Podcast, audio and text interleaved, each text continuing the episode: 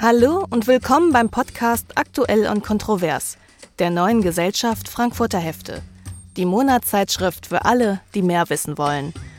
In der aktuellen Ausgabe der neuen Gesellschaft Frankfurter Hefte geht es im Schwerpunkt um unseren Staat.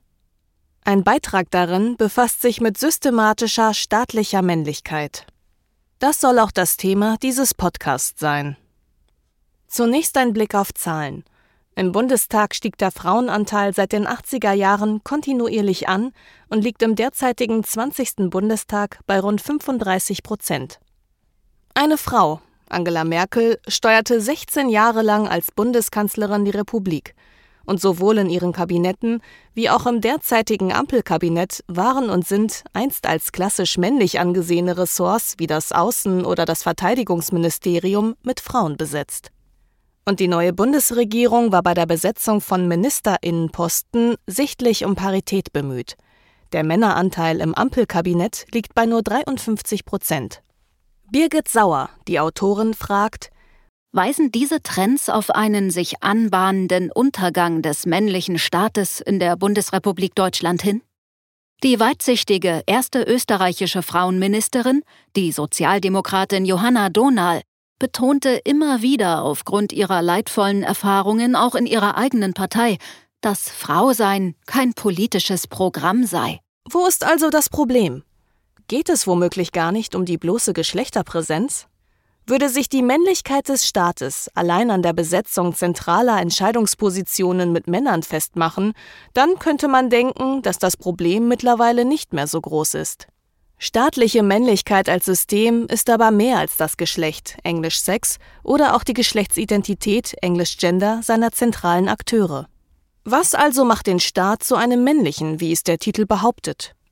Eine Frage mit ganz praktischen Folgen. Denn wenn es einen männlichen Staat gibt, dann ist er mitnichten neutral.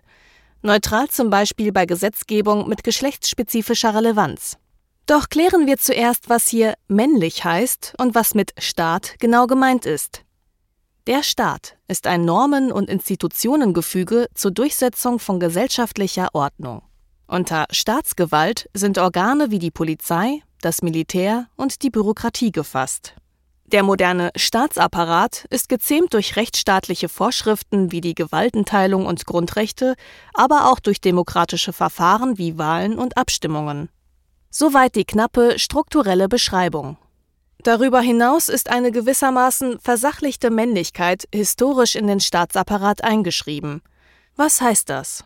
Das Fundament des Staatsapparates, wie wir ihn kennen, ist eine geschlechtsspezifische hierarchische Arbeitsteilung und sind persönliche Netzwerke von Männern in staatlichen Institutionen, aus dem er entstand und immer wieder reproduziert wird.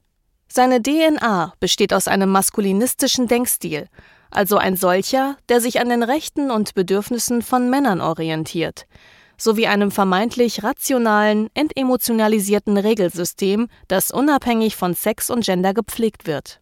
Die Autorin formuliert es so Staatlichkeit ist nicht nur ein Apparat, sondern ein Terrain, ein soziales Kräftefeld, in dem unterschiedliche gesellschaftliche Gruppen um die Realisierung ihrer Interessen ringen und auf dem sich soziale und kulturelle Differenzen zu konflikthaften Ungleichheitsstrukturen verknüpfen.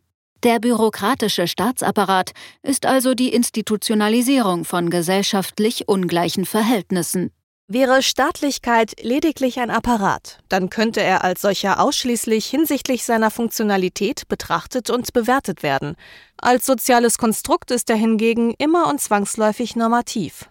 Die im politisch-demokratischen Prozess erzielten Kompromisse sind das Ergebnis von Macht und Dominanz, von Netzwerken und Strategien.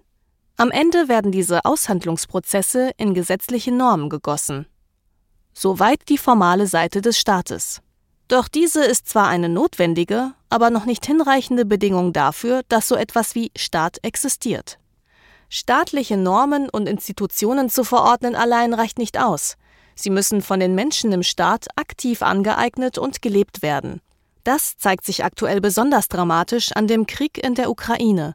Selbst wenn der von Putin angezettelte Krieg von Russland gewonnen würde und also russisches Regelwerk der Ukraine übergestülpt würde, Solange sich die Ukrainerinnen und Ukrainer dagegen verwahren, solange wird es keine russische Staatlichkeit in der Ukraine in dem beschriebenen weiteren Sinn geben. Was folgt aus diesen Überlegungen?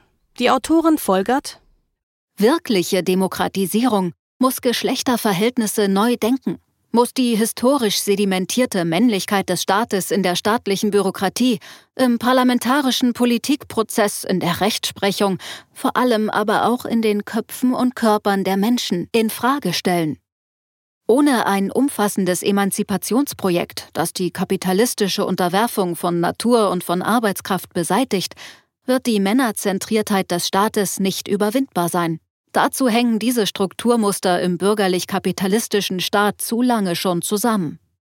Bleiben Sie kritisch und engagiert, wünscht die Redaktion der neuen Gesellschaft Frankfurter Hefte.